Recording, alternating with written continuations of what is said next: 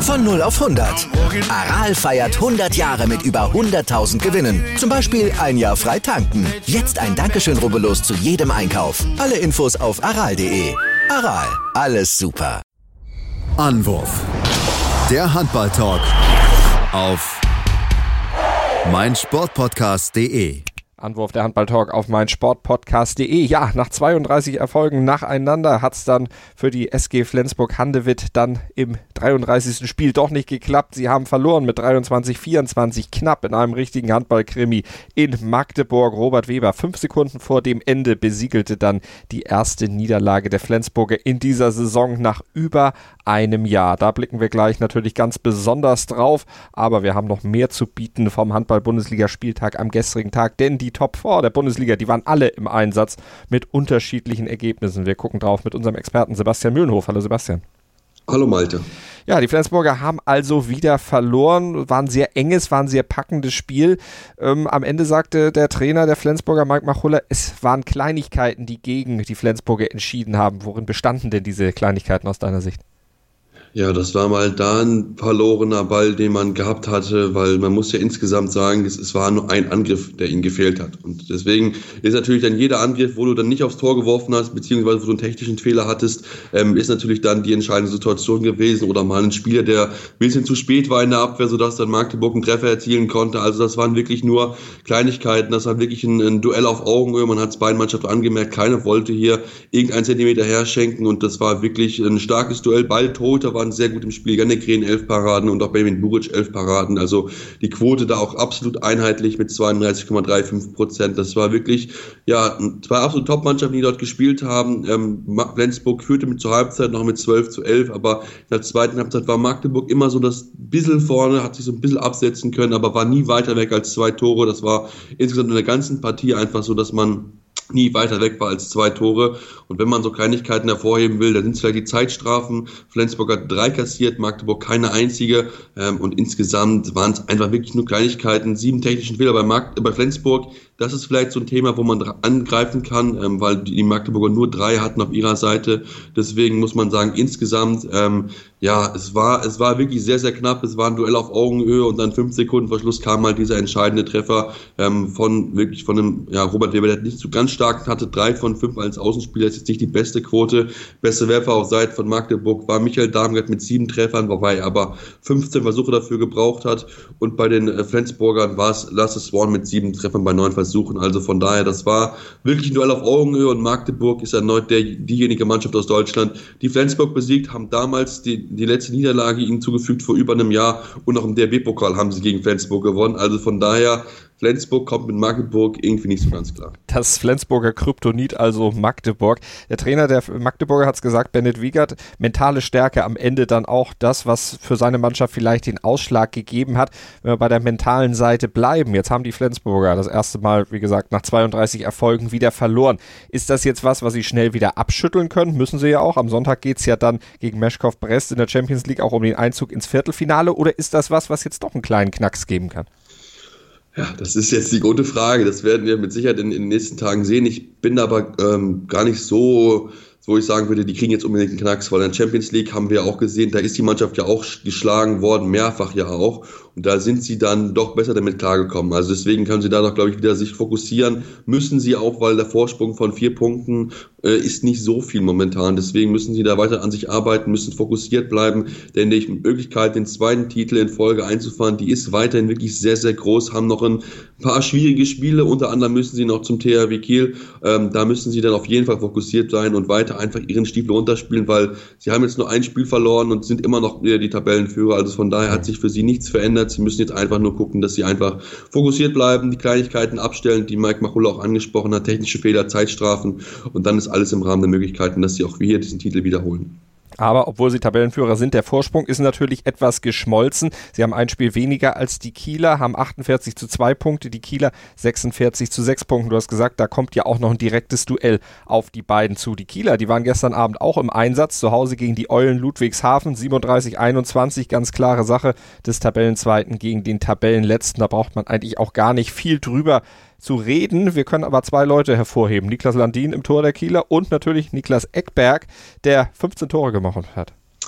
Genau, seine höchste Torquote bisher in der Bundesliga hatte so viele Torhüter noch nie erzielen können. Und Niklas Landin, wir kennen ihn, ist ein guter Torhüter, 17 Paraden, Quote von fast 46 Prozent, also von daher die beiden haben dafür gesorgt, dass man das Spiel klar gewinnen konnte, die ersten 15 Minuten was ausgeglichen, 9 zu 9, ja, die zweiten 15 Minuten in der ersten Halbzeit liefen dann 9 zu 1 für Kiel, 18 zu 10 zur Halbzeit. Und ja, dann zweite Halbzeit lief dann so dahin, da hat Kiel natürlich noch ein bisschen den Vorsprung ausbauen können, ja, insgesamt dann viel dafür gesorgt, dass man das Spiel klar gewinnen konnte, für die Eulen nicht so gut, weil da muss man wirklich auf die äh, ja, die, auf die Tordifferenz wahrscheinlich am Ende sogar noch gucken. Deswegen ist diese Niederlage mit 16 Tore für sie viel, viel zu hoch im Endeffekt, aber sie waren einfach nie im Spiel drin, haben nicht dagegen halten können, außer die ersten 15 Minuten. Auch gerade kein Torhüter mit dabei gewesen. Deswegen verlieren sie dieses Spiel zwar deut deutlich und noch klar und am Ende dann auch ähm, nicht überraschend. Mhm. Und die Kieler, wie gesagt, Zweiter in der Tabelle. Dritter jetzt der SC Magdeburg. Die haben sich einen Platz nach vorne geschoben, haben auch ein Spiel mehr als der Tabellenvierte Rhein-Neckar-Löwen. Magdeburg 42 zu 10 Punkte, die Rhein-Neckar-Löwen 40 zu 10 Punkte. Und die Rhein-Neckar-Löwen, die haben gestern Abend eine Niederlage kassiert. Beim VfL Gummersbach haben sie mit 23 zu 28 den kürzeren gezogen, obwohl sie in der ersten Hälfte eigentlich gut losgelegt hatten und da auch lange in Führung waren, dann aber plötzlich irgendwann den Faden verloren und laut Regisseur Andy Schmid äh, beschissen gespielt haben. Warum haben sie so beschissen gespielt?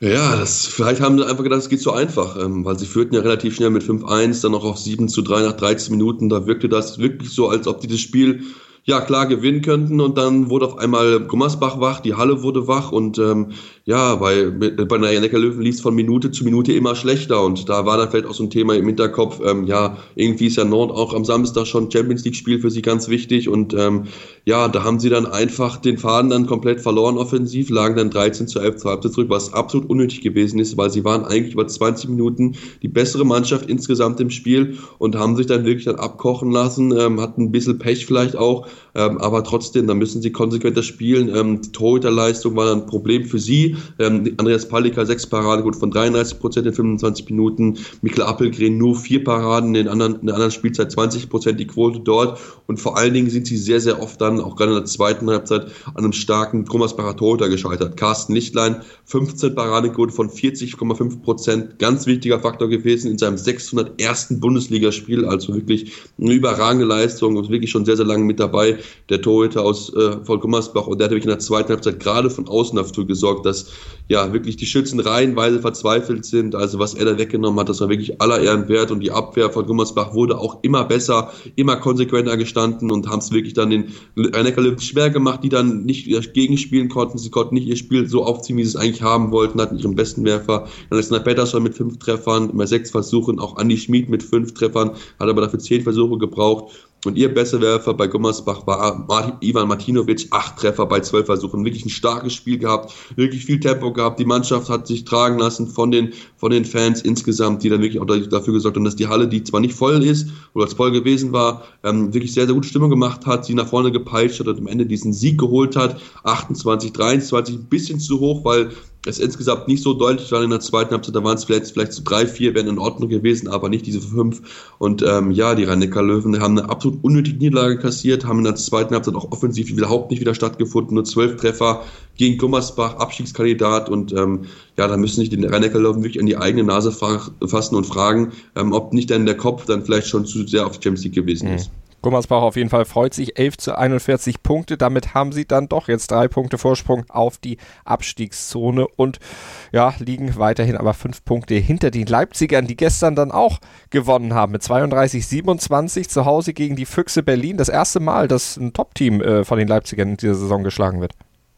Ja, genau. Und da mussten sie wirklich dann alles für aufbieten, haben es aber auch gut gemacht, nachdem sie ähm, ja immer wieder erst ein bisschen hinterher gewesen sind hinter den Füchsen, waren auch beim 6 zu 8 mit, erstmal mit zwei Toren dann zurück, aber haben sich wirklich gut reingefaltet, ging dann mit 9 zu 8 in Führung und haben das dann wirklich gut gespielt. Das muss man ihnen wirklich lassen. Ähm, ist ja für sie auch keine einfache Saison bisher gewesen, haben sehr enttäuscht bisher und ähm, trotzdem haben sie dann wirklich alles reingelegt und dann sind sie auch verdient mit 16 zu 15 in die Halbzeitpause gegangen, weil sie in der zweiten 15 Minuten einfach besser gespielt haben als die, als die Füchse und dann auch in der zweiten Halbzeit haben haben sie da weiter ansetzen können, hatten eine ganz, ganz starke rechte Angriffsseite, das muss man ganz klar so sagen. Franz Semper mit acht Treffern bei zehn Versuchen und Patrick Wies macht der rechts außen mit acht von acht von außen. Wirklich eine sehr, sehr gute Quote insgesamt gehabt dort und ähm, ja, das waren auch die beiden Grundlagen dafür, dass man das Spiel gewinnen könnte, weil die beiden haben die Hälfte Tore erzielen können für Leipzig und die Füchse ja, ähm, das ist momentan nicht ihr Jahr, muss man ganz klar zugeben. Sieben Spiele in dieser Saison gab es in der 2019 in der Bundesliga, fünf Spiele verloren. Das ist zu wenig für die Ansprüche der Berliner, die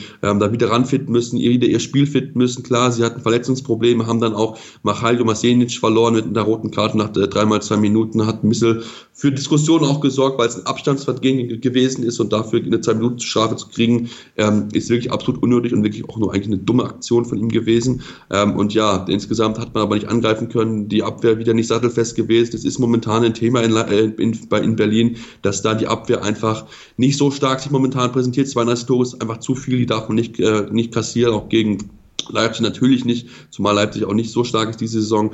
Ähm, und auch die Torhüter, Silvio Eilefeld, der sechs Paraden, von 20 Prozent ist in Ordnung. Manche sehen wir Streitparadenquote von 27 Prozent. Das geht noch. Aber man muss einfach sagen, dass die Minus, Minus Potera auf Seite von Leipzig nur drei Bälle gehalten hat. Dass du dann damit so hoch verlierst, das musst du dich wirklich an die eigene Nase fassen, weil du hast eine Wurfquote von über 71 Prozent, bist damit besser als die von Leipzig, aber hast einfach weniger Chancen, weil du Bälle wegwirfst, weil du unnötige zwei Minuten Strafen kassierst. Neun Stück haben sie gegen sich kassiert. Das muss man einfach ähm, reduzieren. Das sind immer viel, viel zu viel. Acht technische Fehler sind auch zu viel.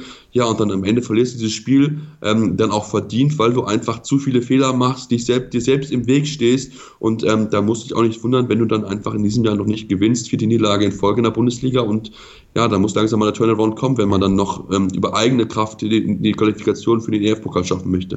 Die Champions League auf jeden Fall außer Reichweite, da ist man zehn Punkte hinter Platz vier. Das wird auf jeden Fall nicht reichen. Ich glaube, da kann man sich jetzt schon festlegen. So sieht's aus aktuell in der Handball-Bundesliga. Wir bleiben natürlich dran am Thema hier bei uns auf meinsportpodcast.de. Auf Deutschlands größtem Sportpodcast-Portal sind wir mit Anwurf und dem Sportplatz natürlich ganz nah dran am Handballsport. Vielen Dank, Sebastian Mühlenhof.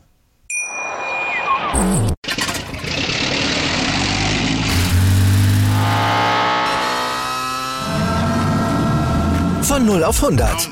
Aral feiert 100 Jahre mit über 100.000 Gewinnen. Zum Beispiel ein Jahr frei tanken. Jetzt ein Dankeschön, rubbellos zu jedem Einkauf. Alle Infos auf aral.de. Aral, alles super. Anwurf. Der Handball-Talk auf meinsportpodcast.de. Wir klingen nicht nur gut wenn wir direkt am Spielfeldrand stehen. Die Adler Mannheim bleiben der Tabellenführer in der deutschen Eishockeyliga. Oder direkt von der Schanze berichten. Wir haben einen spannenden ersten Durchgang gesehen. Bei den Springern Kamil Stoch führt vor Ziel in Bartol. Wir sehen dabei auch noch gut aus. Borgia Sauerland ist offizieller Ausstatter von meinsportpodcast.de. Borgia Sauerland. Berufsbekleidung, Arbeitsschutz und mehr auf borgia-sauerland.de.